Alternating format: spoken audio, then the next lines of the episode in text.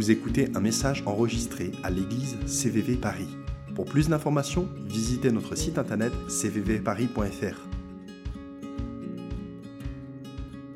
Pour ceux qui nous rejoignent pour la première fois peut-être, euh, on est dans une série de prédications sur le roi David.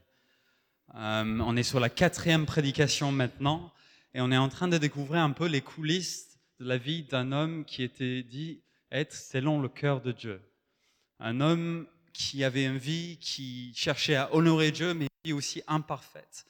Et on est en train de découvrir bah, à travers ses victoires, à travers aussi ses échecs, euh, comment nous aussi nous pouvons cheminer et devenir de plus en plus des personnes qui sont selon le cœur de Dieu. Et euh, vous remarquerez qu'on n'est pas en train de parcourir de manière très linéaire la vie de David.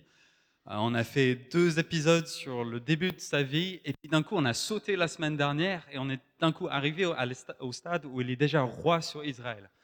Euh... Oula, le micro qui coupe. Vous inquiétez pas, on aura des occasions pour voir d'autres thématiques qui touchent aussi d'autres parties de sa vie. On a choisi de pas être très linéaire, on va faire des zooms sur des parties clés un peu de sa vie. Et Thomas, notamment la semaine dernière, nous a parlé de euh, cette histoire où David consulte son ami, le prophète Nathan, sur l'idée, sur le projet qu'il a sur son cœur de bâtir un temple pour Dieu. Et Nathan euh, l'encourage, mais surtout Nathan l'aide à voir quel est vraiment le projet de Dieu, qui est finalement que pas, ce soit pas David qui construit le temple, mais son fils plus tard. Et il notamment avec cet encouragement, bah, c'est qu'il est Nathan dans nos vies, qui sont pas juste là pour nous encourager, mais qui sont là pour écouter Dieu et nous apporter la sagesse de Dieu pour nos projets, pour nos idées. Qui sont les personnes autour de nous, quoi, qui nous aident à voir ce que Dieu veut pour nos vies? Et je sais que ça, c'était un bel encouragement. Et euh, tout de suite, est-ce que l'autre micro il fonctionne ou? Je crois qu'il est mort, l'autre micro. et euh, ça m'a fait tout de suite penser à, ça marche? Non, ça marche pas. C'est pas grave, on va continuer avec ce micro faut pas que je le bouge. Donc si vous me voyez bouger trop le micro et m'exciter, c'est pour ça que ça coupe, ok? Euh, Mais je pensais tout de suite à un couple d'amis qu'on voit à peu près tous les semaines avec euh, Kenza. On prend un temps un peu informel, on mange ensemble et puis on prend un petit moment pour prier. Et euh, j'ai pensé à ça un peu qu'on comme Thomas parlait de qui sont les Nathan dans nos vies, parce que souvent on prend des moments quand on a des problématiques dans nos vies, ou même quand on invite quelqu'un d'autre à venir nous rejoindre, on l'écoute et puis on, prend un moment pour prier pour la personne et dire, bah, Dieu, est-ce que tu veux dire quelque chose pour eux? Et c'est souvent des moments où il y a trois, quatre, cinq euh, paroles. Certains, euh, c'est des paroles qui viennent de Dieu, certains on se trompe, mais c'est pas grave, on comprend qu'on peut se tromper. Euh, mais on sort souvent de ces moments encouragés. Et donc, j'aimerais vous encourager. C'est qui ces personnes autour de vous avec qui vous priez, qui sont capables de vous dire, je pense que Dieu te dit ça? Il t'encourage dans ce sens-là. Si vous n'en avez pas, bah, trouvez quelqu'un, invitez-le à manger chez toi, apprenez à le connaître, et peut-être qu'en apprenant à le connaître, vous allez établir une relation qui permet ce genre de, voilà, ce genre de Nathan dans nos vies. Voilà. Donc, je reviens sur notre histoire d'aujourd'hui. Donc, l'histoire qu'on a aujourd'hui, c'est une histoire qui est bien connue. Je pense que vous avez beaucoup en entendu parler en tout cas. Et c'est un des moments marquants de la vie de David. Il a vécu ces années en tant que jeune, euh, montant dans les rangs du roi Saül, euh, quand il a vaincu Goliath. Il a des années où il a vécu beaucoup de faveur de la part de Dieu. Mais ensuite, il a vécu des années, on n'a pas trop encore exploré cette partie-là, où Saül est devenu jaloux de David. Il a chassé, il a cherché à le tuer, et David se trouve en exil, il se trouve euh, en train de, courir pour, pour sauver sa vie. Et c'est une saison assez noire, assez compliquée dans, dans sa vie. Ensuite, une période où commence, David commence à voir un peu l'accomplissement de la promesse de Dieu sur sa vie, où il devient roi sur Juda, qui est une partie d'Israël. Et pendant sept ans, il règne à Juda. Mais le verset, les versets qu'on a aujourd'hui, c'est le moment qui marque un tournant dans sa vie parce qu'il va devenir enfin roi sur tout Israël. La promesse qui a été mise sur sa vie il y a maintenant plus d'une vingtaine d'années quand il était jeune, qui deviendrait roi sur Israël, est en train de s'accomplir dans ces versets qu'on est en train de lire. Et donc c'est un moment qui est marquant dans sa vie, c'est un moment euh, assez clé qu'au au centre de cet événement fort dans sa vie, l'histoire ne se focalise pas uniquement sur lui. Oui, David, il est là, il est en train de, vivre son avènement, mais l'histoire se focalise sur une autre euh, histoire. C'est l'histoire de l'arrivée du coffre de Dieu, du coffre de l'Alliance à Jérusalem. Et donc, je je, je, je vais pas vous je vous invite à découvrir ce passage ensemble et on va découvrir un peu c'est pourquoi ce coffre est si important. Et euh, l'aventure un peu de ce matin, c'est qu'on va essayer de découvrir ensemble pourquoi quand Dieu se manifeste quelque part, il y a une augmentation de la crainte de Dieu, il y a une augmentation de la joie, il y a aussi une augmentation du jugement dans le cœur de certains. Donc on va découvrir ça ensemble. Si vous avez vos Bibles, je vous invite à ouvrir 2 Samuel 6. Euh, je vais lire à partir de la version, je crois, Bible du Semeur, si je ne me suis pas trompé. Sortez vos Bibles parce qu'on va rester dans 1 Samuel 6, on va rebondir dessus régulièrement, ça va vous aider à suivre. Sur le téléphone, ça passe très bien. Vous pouvez taper euh, en ligne aussi 2 Samuel 6, vous devrez trouver le texte.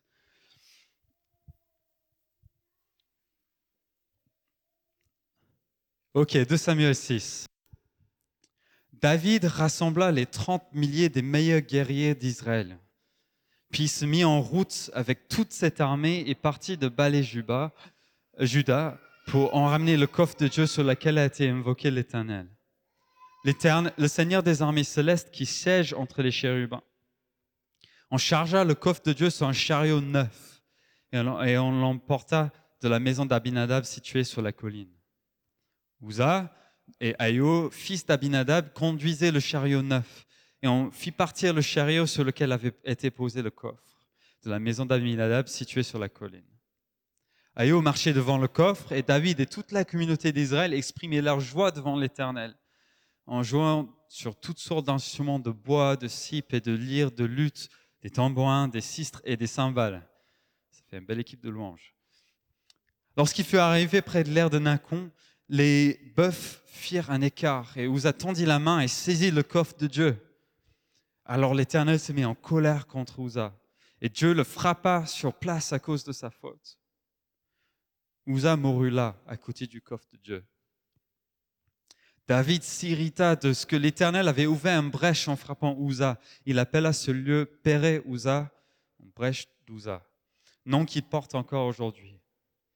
Ce jour-là, David prit peur de l'Éternel et se demanda comment oserais-je faire venir le coffre de l'Éternel chez moi? Il renonça donc à transporter le coffre de l'Éternel chez lui dans la cité de David et il le fit déposer dans la maison d'Obed-Edom, un homme originaire de Gath. Le coffre y resta trois mois et l'Éternel bénit Obédédon et toute sa famille. Ok, David fait revenir le coffre de l'Éternel à Jérusalem. Et les choses ne se passent pas comme prévu. Ça devait être un moment de joie, un moment de célébration, mais mauvais événement qui arrive, Uza pensant faire le bien, touche le coffre et il est frappé par Dieu et il meurt visiblement, ce coffre n'est pas juste n'importe quel coffre. C'est pas le petit coffre en bois chez euh, votre, vos grands-parents que vous pouvez toucher sans mourir, quoi. Enfin, vous voyez un peu le truc. Ce coffre n'était pas n'importe quel coffre. Et cette histoire avec Ouza, avec lequel démarre ce chapitre, nous laisse avec des questions, je pense. Et donc, pour commencer sur, ces questions, bah, la première question, je pense, c'est quel est ce coffre? Qu'est-ce qu'elle signifie? Euh, le coffre de Dieu, de l'Alliance, est un objet qui date de l'époque de Moïse, donc bien avant le, règne de David. C'est Dieu qui a demandé la création de ce coffre. Et sans aller dans tous les détails du symbolisme euh, des rites qui y sont associés euh, dans la loi qui a été donnée à Moïse, le coffre en simple était le lieu de la présence de Dieu parmi le peuple c'est là au coffre euh, que le Seigneur était présent au milieu de son peuple, tabernacle. C'était le lieu euh, physique, si vous voulez, où Dieu demeurait au sein de la cité, au sein du campement aussi pendant le temps dans le désert. Et c'est à partir de ce lieu-là que Dieu parlait à son peuple, qu'il adressait sa parole. Ce coffre est quelque part le lieu physique où Dieu a choisi de se manifester parmi son peuple.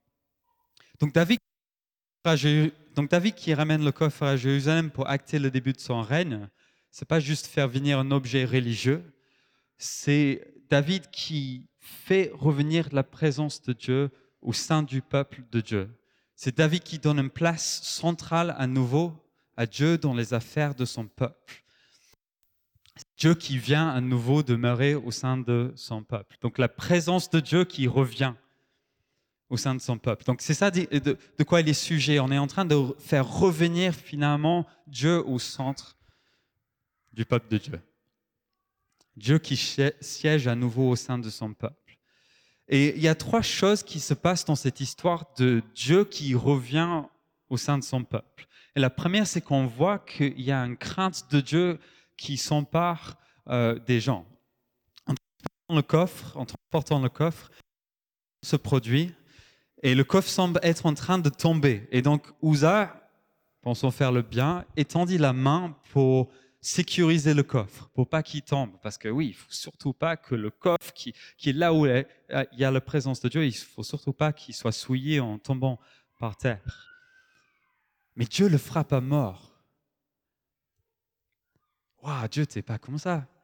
Ouza, il, essayait de faire quelque chose de bien, il essayait de, de faire une bonne chose. Pourquoi est-ce que tu le juges de cette manière-là? Pourquoi est-ce qu'il meurt? Qu'est-ce qui se passe? Je pense que si on était des juifs de l'époque, on aurait plus facilement compris ce qui était en train de se passer. Euh, la loi qui était donnée à Moïse par eux euh, interdisait de manière assez claire de toucher le coffre. En fait, il y avait seulement les prêtres euh, qui étaient de la famille de Keath, je ne sais pas si je le prononce bien, Keath, euh, qui, pouvaient porter ce coffre et seulement sur les barres en fait qui, sortaient du coffre. Ils n'avaient pas le droit de toucher cet, objet. Et donc, Uza, qui était sûrement de la descendance euh, de la famille de Keath, devait savoir qu'il était interdit de toucher ce coffre il, était au courant et il connaissait sûrement les Écritures à ce sujet. Et donc, Uza, premièrement, va à l'encontre de la loi. Il, il sait qu'il n'a pas le droit, mais il le fait parce que, au cas où que ça tombe par terre. Quoi. Mais au-delà de cette interdiction dans la loi, euh, pourquoi est-ce qu'il est interdit de toucher le coffre? Pourquoi est-ce qu'un homme pouvait pas le toucher, en fait? C'est ça un peu la question. Et je pense que la réponse sont très simples sans aller dans trop détails est, simplement que le, contact avec Dieu pour un homme pécheur, un homme qui a fait des erreurs, un homme qui est imparfait, à cette époque-là en tout cas, était mortel. L'homme qui a le mal en lui, l'homme qui a fait des choses à l'encontre de Dieu ne pouvait pas subsister en fait dans la présence de Dieu. Et donc en touchant le coffre, en touchant, en venant en contact avec Dieu lui-même, bah, il n'a pas pu subsister. Il n'était pas juste, il n'était pas suffisamment juste pour pouvoir se tenir dans la présence de Dieu et il est frappé, il est jugé pour son erreur. Yeah, le coffre de l'alliance, la présence de Dieu revient à Jérusalem. Mais en fait, c'est pas si simple que ça. En fait, faire revenir Dieu, c'est quelque chose de, qui fait, qui a une crainte qui naît dans le cœur des gens. Et David, il, il écrit, il prie peur. David a eu peur de Dieu. Lui aussi, en pensant faire le bien, en faisant revenir le coffre de Dieu à Jérusalem, bah, il commence à douter de sa décision, il laisse le coffre quelque part d'autre. Et je pense qu'on a aussi du mal à comprendre ces versets parce qu'on vit dans une nouvelle époque aujourd'hui. On, vit dans une époque où on sait que grâce à ce que Jésus a fait sur la croix, nous pouvons nous approcher de Dieu avec confiance. C'est Hébreu 4, 16 qui nous dit ça. Et ça, c'est parce qu'on sait qu'on est par le sacrifice de Jésus, pardonné de toutes nos fautes. Et donc, si notre péché est pardonné, nous sommes considérés comme justes devant Dieu, ben nous pouvons maintenant entrer dans sa présence. Et c'est pour ça que quand on loue Dieu, on dit, Saint-Esprit, viens, viens Dieu par ta présence, viens ici parce qu'on te rencontrer. On n'a pas peur parce qu'on est couvert par le sacrifice de Jésus. Et donc on y va en confiance. On n'a pas peur comme Uza, comme David a pu avoir. Mais si on n'a pas à avoir peur aujourd'hui de cette manière-là, qu'est-ce que cette histoire peut nous apprendre finalement sur Dieu? Si les choses ont changé pour nous. Et je pense qu'il faut dire que certes, les choses ont changé, mais Dieu, il n'a pas changé. Et c'est une erreur qu'on peut faire parfois dans notre compréhension de qui est Dieu, c'est qu'on prend tout l'Ancien Testament et on dit, non, depuis Jésus, en fait, Dieu, il a quelque part changé. C'est un Dieu d'amour, de grâce, et on va que parler de ça. Et on oublie un peu toutes ces histoires anciennes testamentaires qui nous font un peu peur, où on n'arrive pas vraiment à comprendre. Et le problème, c'est que Dieu n'a pas changé. Enfin, le problème, la réalité, c'est que Dieu n'a pas changé. Il reste saint. Il reste glorieux. Il reste pur et sans péché. Il reste redoutable.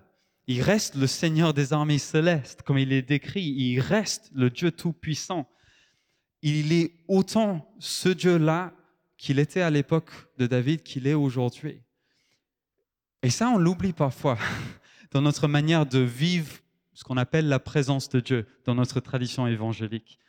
Quand on parle de vivre la présence de Dieu, souvent ce à quoi on pense, c'est vivre quelques émotions à l'intérieur, un peu de chaleur et tout ça, peut-être un moment de rafraîchissement, quelques paroles prophétiques, d'encouragement, et puis c'est ça la présence de Dieu, non?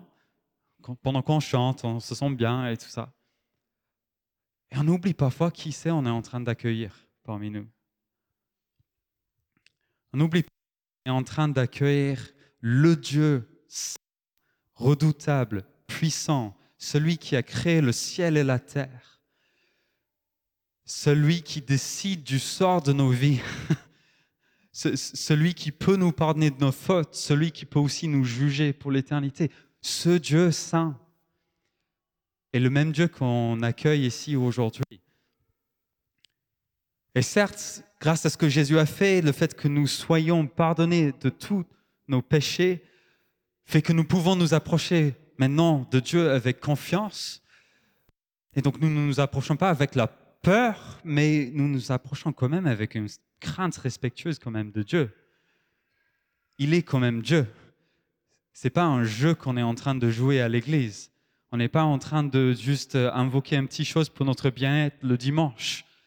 On est en train de louer le Dieu de l'éternité. Et ça, ça fait naître une certaine crainte en nous. Oh, Dieu, si, si, tu es vraiment là, je, je, me tiens différemment. Certes, je me réjouis dans ta grâce, mais je suis conscient de qui tu es. Est-ce que nous sommes conscients de qui il est? Est-ce que quand on dit Saint-Esprit vient, on est conscient de qui on appelle ici? Il est Dieu, il n'a pas changé. Est-ce qu'on est prêt à accueillir le Dieu saint? Et est-ce qu'on est prêt à ce qu'on ne comprend pas toujours à ce qu'il fait? Est-ce qu'on est prêt à ce que parfois il y a des mystères? Est-ce qu'on est prêt aussi à ce que quand il se manifeste, il se manifeste d'une manière qu'on ne comprend pas au premier abord Qu'il y a des choses qui se passent qui nous étonnent parfois.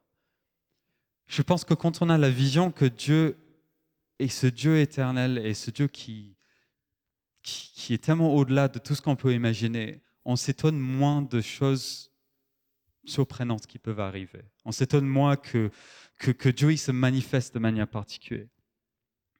Et euh, en, préparant ça, je pensais à, une histoire qui est arrivée récemment à, moi et mon épouse, qui, je pense, illustre un peu ce côté aussi de, Dieu qui se montre comme redoutable, qui se montre comme, euh, comme il est décrit dans l'Ancien Testament. Euh, depuis, depuis deux ans, deux, oula, C'est le moment où la langue parle, va plus rapidement que le cerveau et ça bloque. Euh, depuis on, vit une situation assez difficile avec euh, un de nos voisins. Euh, en fait, c'est une personne qui a beaucoup de colère dans sa vie et on est devenu un peu les objets de, la colère de cette personne. ça a commencé un jour, je passais l'aspirateur pendant cinq minutes et j'entends des cris en bas euh, et, puis d'un coup, euh, j'entends la sonnette qui, qui, sonne et la personne reste appuyée sur la sonnette pendant longtemps. Ça fait comme ça. On a une sonnette bien fort à la maison. Je me dis, mais qu'est-ce qui se passe euh, Qu'est-ce qu'il y a quoi? Donc je vais à la porte, tout va bien et tout ça. Je rencontre notre voisin et la personne commence à me crier dessus. Vous faites trop de bruit, vous voilà, vous, imaginez le truc. Et donc, on comprend que ce voisin visait un mal-être du, fait d'entendre des bruits d'en haut. Donc, l'aspirateur, c'était quelque chose l'énervait et tout ça. Donc on a parlé un peu, on pensait que c'était passé. Mais en fait, les histoires ont continué, se sont multipliées. Euh, il fallait que je chante la moitié d'une chanson à la maison. J'entendais la personne qui me criait dessus d'en bas. Euh, on entendait taper sur le, plafond. Bref, au bout d'un moment, on se dit, on n'a pas le droit de vivre chez nous, quoi. On a, on a, on fait du bruit et on se fait crier dessus dans notre propre maison. Et honnêtement, c'était assez compliqué. Ces personnes ont aussi fait des menaces à Kanza. Bref, euh, c'était compliqué. Et un jour, il y a eu un de ces histoires en confrontation avec la personne. Et je suis allé dans la pièce au-dessus de chez, ses voisins et j'ai dit, Seigneur, je ne sais pas quoi faire. Je, ne peux rien faire pour protéger ma femme et, et l'enfant qui arrive. Euh, je ne sais pas quoi faire. Et là, j'étais saisi de la présence de Dieu à ce moment-là. C'était assez lourd et assez impressionnant. Et, j'ai entendu Dieu me dire, bah, tu, as prié après moi, tu, vas prier que cette personne parte au nom de Jésus. Et donc, je suis là dans la pièce au-dessus et je dis, pars au nom de Jésus. Tu, vas partir de cet appartement au nom de Jésus. Kenza, en priant, avait l'impression qu'il y avait une histoire un peu de... Ça, allait prendre deux mois ou quelque chose comme ça.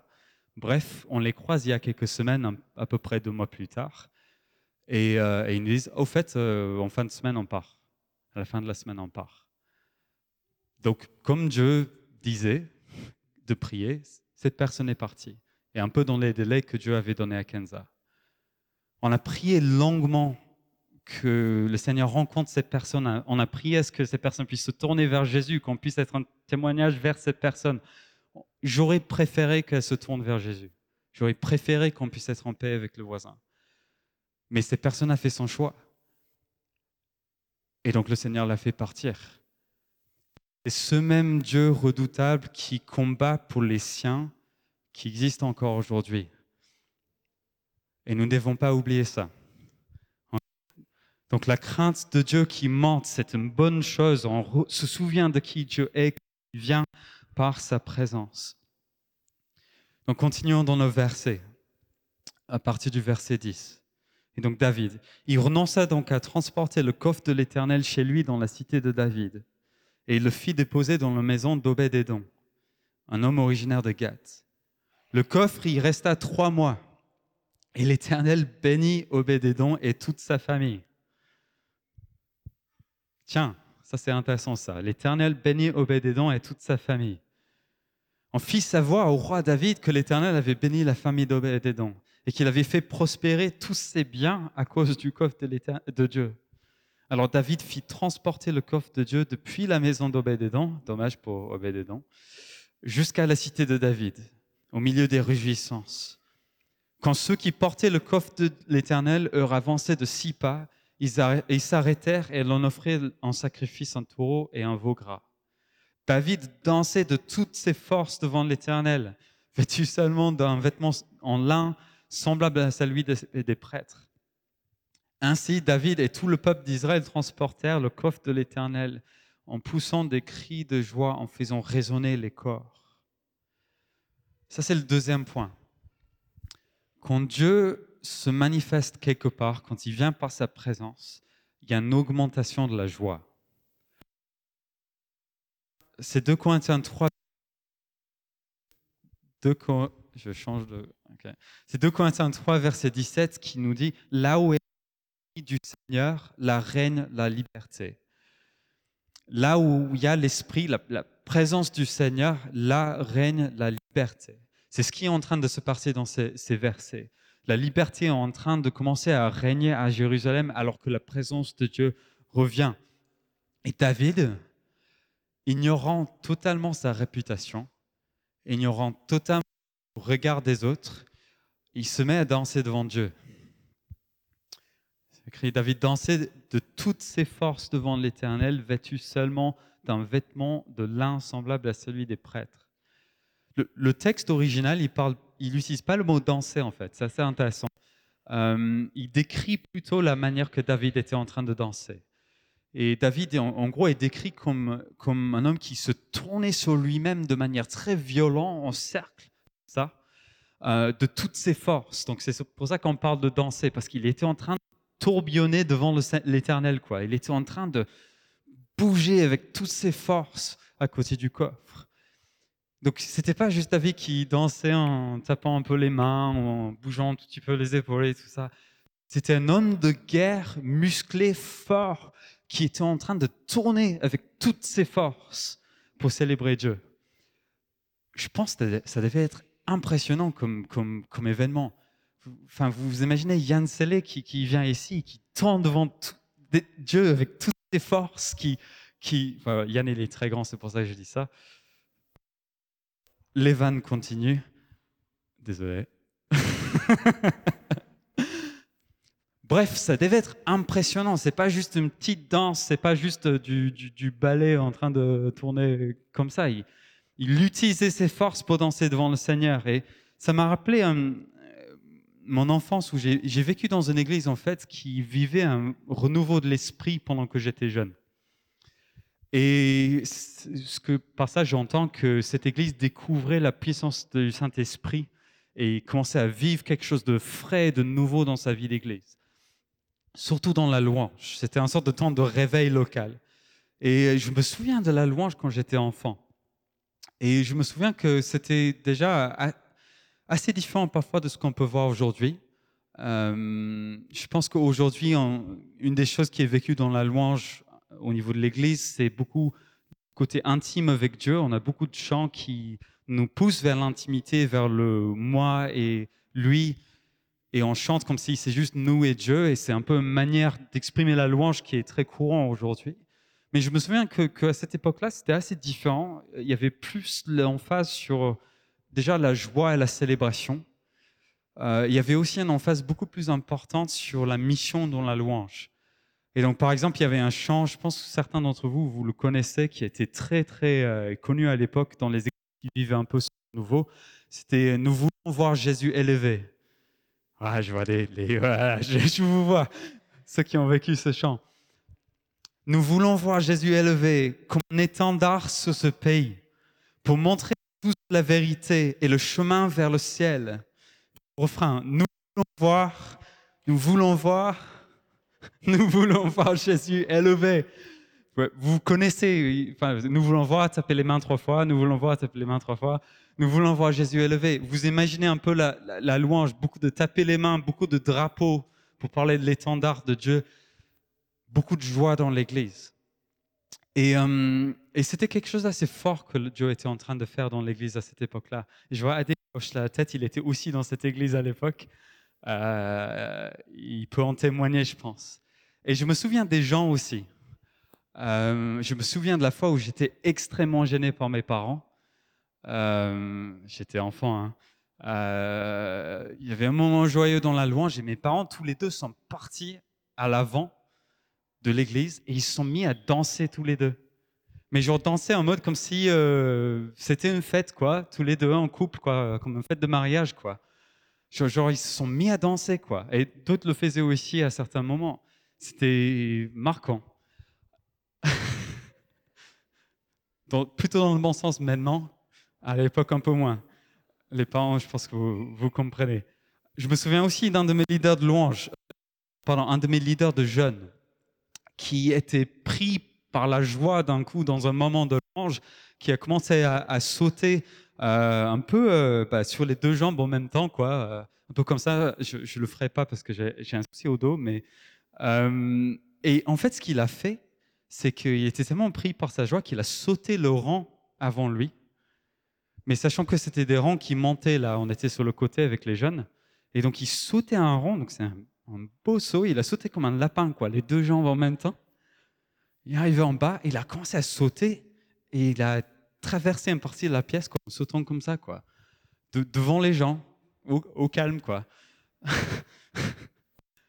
ça m'a marqué. Il y avait une expression de louange qui n'était pas raisonnable dans un sens, mais qui exprimait quelque chose de la joie qui était vécue alors que l'Esprit remplissait l'Église. Là où est l'Esprit du Seigneur, là règne la liberté. Et, je suis un peu travaillé sur ce point, je dois, je dois avouer. Je pense qu'il y a des bonnes choses dans ce qu'on vit dans la louange aujourd'hui, dans, dans, le monde, ce côté d'intimité avec Dieu.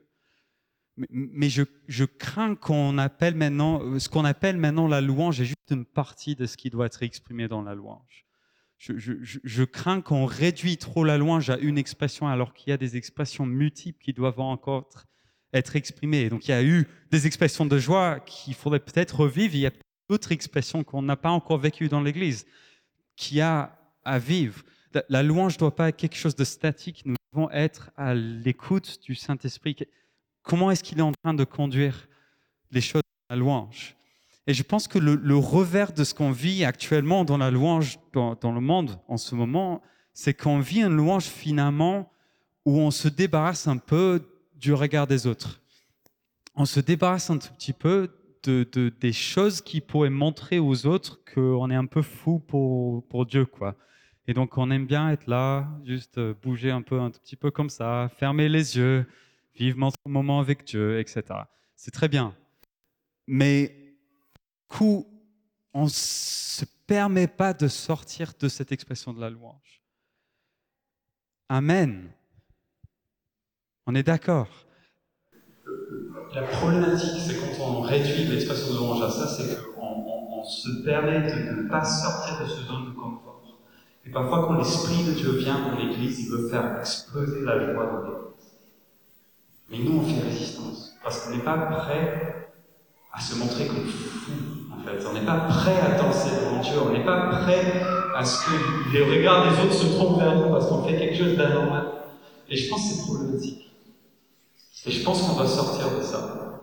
Et je pense qu'il y a des paroles sur la vie de cette Église. On a notamment une parole qui dit que, prophétique, quelqu'un disait qu'on aurait une expression de louange extravagante à CVV. Je pense qu'il y a des moments où le Seigneur va nous mettre au défi et nous dire bah, est-ce que vous êtes prêts maintenant à me louer? À faire les David, quoi. À danser, à tourbillonner, à utiliser nos forces, pas juste nos cœurs pour louer le Seigneur. Amen. Amen. On est d'accord. vous m'encouragez là. Et, je à l'équipe de louange, je sais que vous êtes venu hier pour travailler sur la composition du chant. Et on a une super équipe de louange ici à CVV. Vraiment, vous êtes super.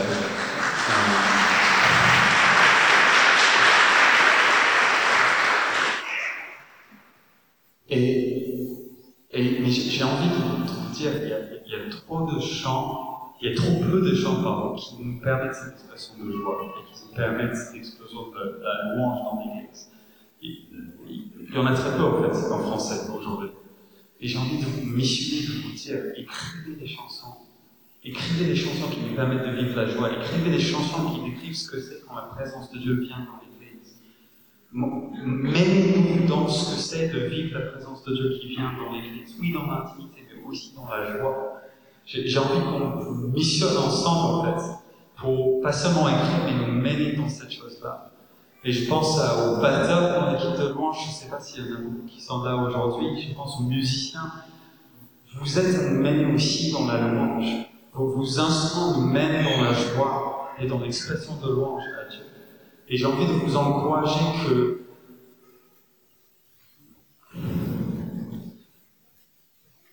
de prendre des risques en fait de, de, de choisir de, de, sortir du zone de confort, de peut-être taper plus fort, de peut-être jouer plus fort à certains moments, d'y aller, tenter un truc joyeux, même si l'Église a, un peu du mal à suivre. Mais de nous mener, de prendre des risques pour nous mener dans ce sens-là.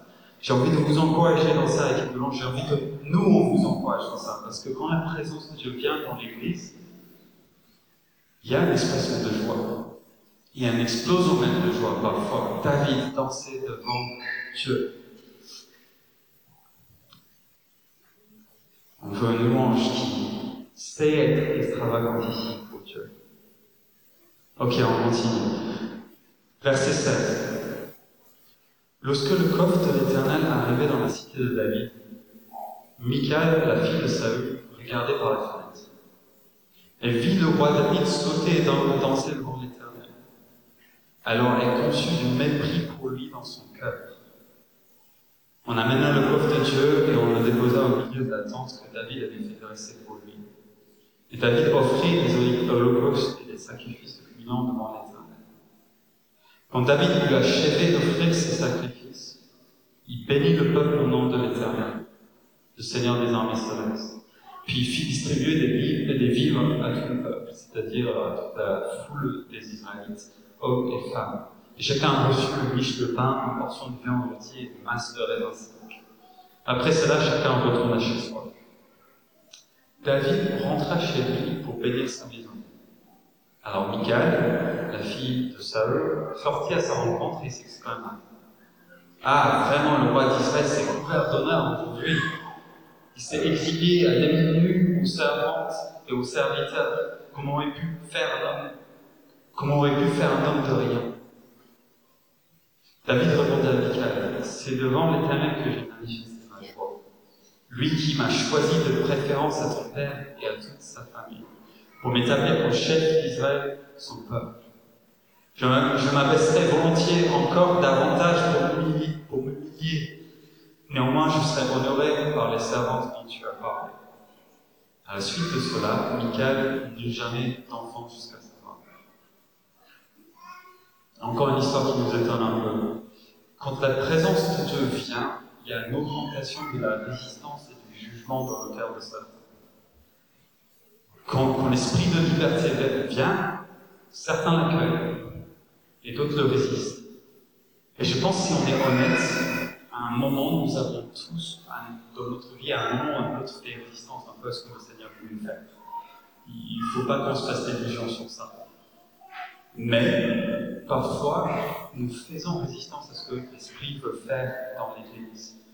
Et le problème, c'est que la résistance à ce que Dieu veut faire dans l'Église, peut, avec le temps, figer l'Église dans ses pratiques, peut rendre l'Église un peu bah, fixe dans ses habitudes.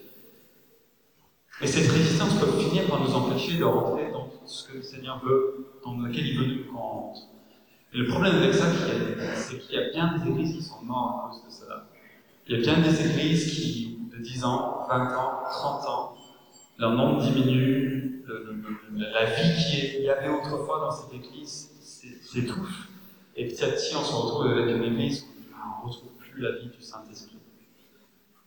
Nous ne voulons pas être ça.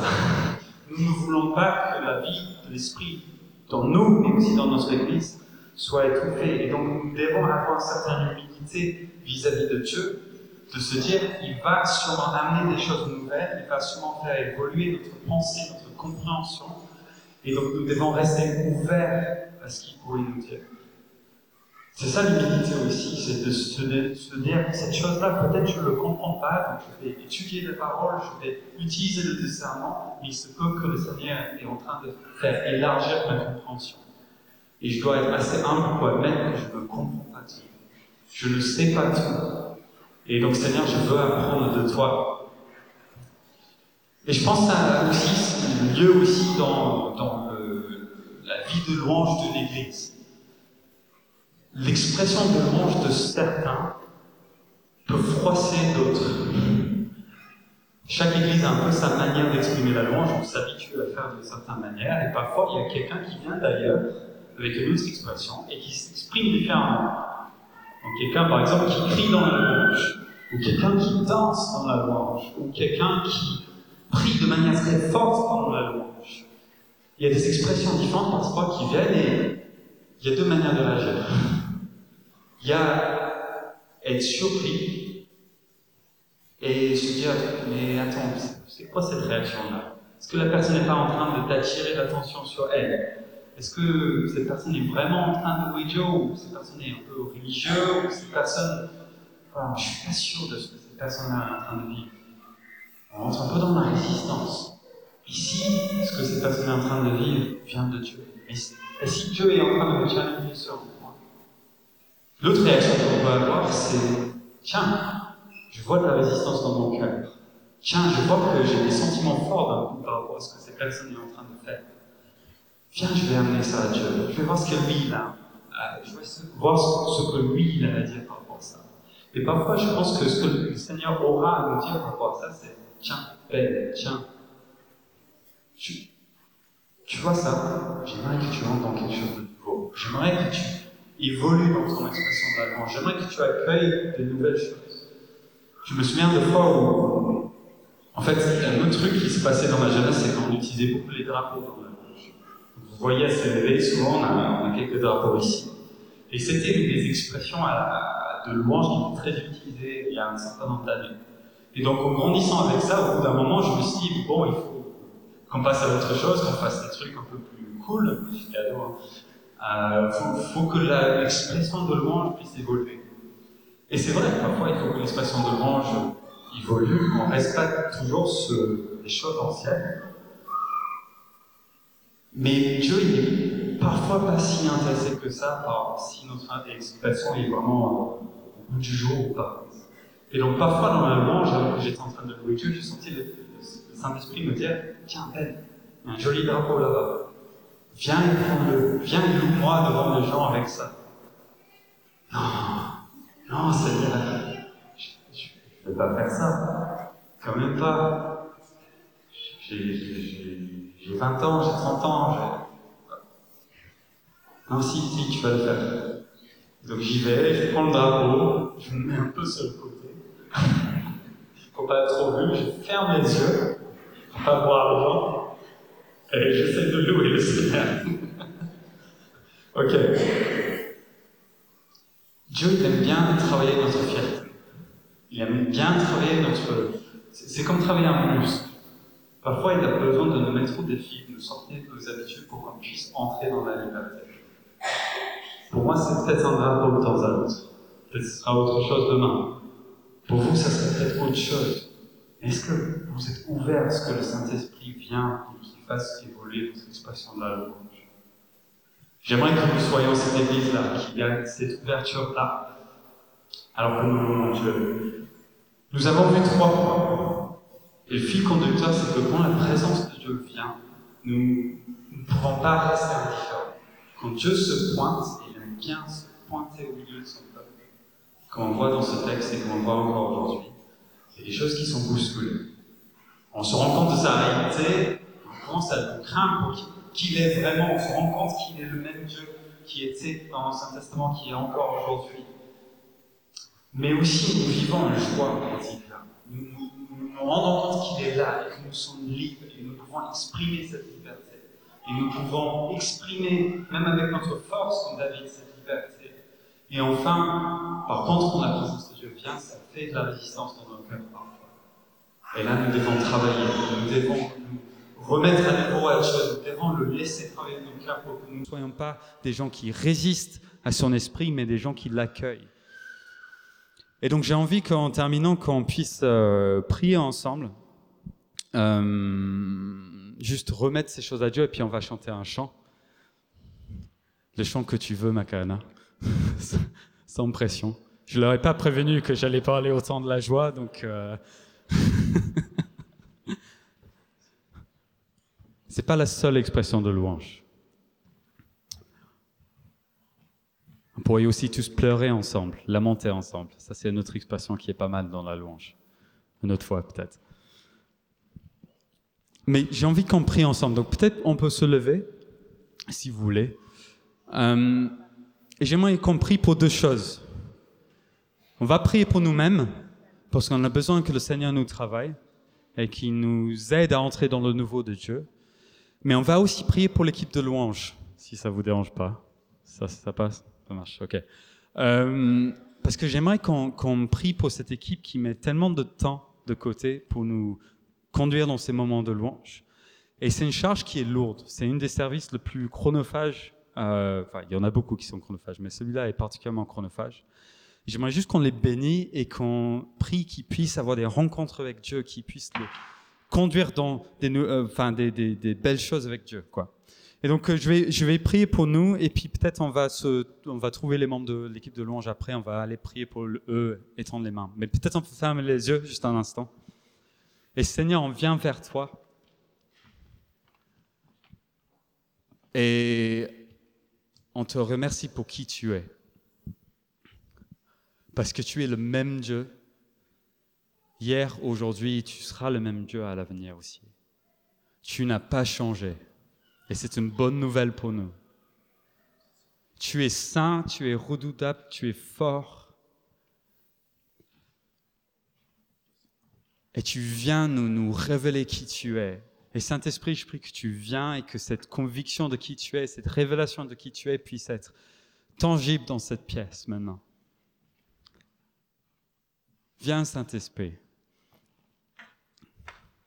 Là où notre compréhension de qui tu es trop petit, je prie que tu élargis notre compréhension, que tu élargis notre boîte pour qu'on puisse concevoir que tu es plus grand encore, qu'il y a des choses encore plus à découvrir avec toi.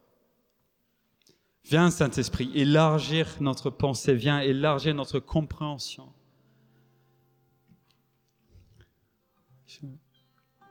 Et alors que ta, ta présence vient et que nous vivons des moments forts avec toi, je prie que la joie puisse éclater, que ta joie puisse inonder nos cœurs et ce lieu. Ta joie, Seigneur, est notre force. Et on sait qu'il y a une liberté qui vient quand tu viens et on prie, esprit de liberté, que tu remplis ton Église, que tu nous remplis. Nous voulons recevoir de ta joie ensemble.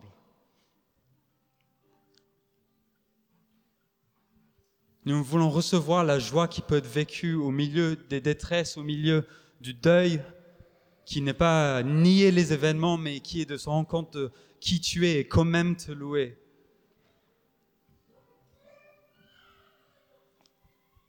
Saint-Esprit, nous t'accueillons, nous accueillons ta joie.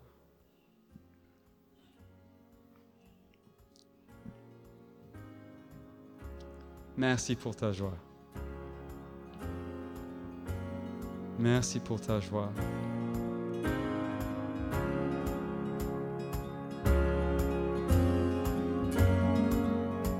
Vous venez d'écouter un message enregistré à CVV Paris. Pour plus d'informations, visitez notre site internet cvvparis.fr.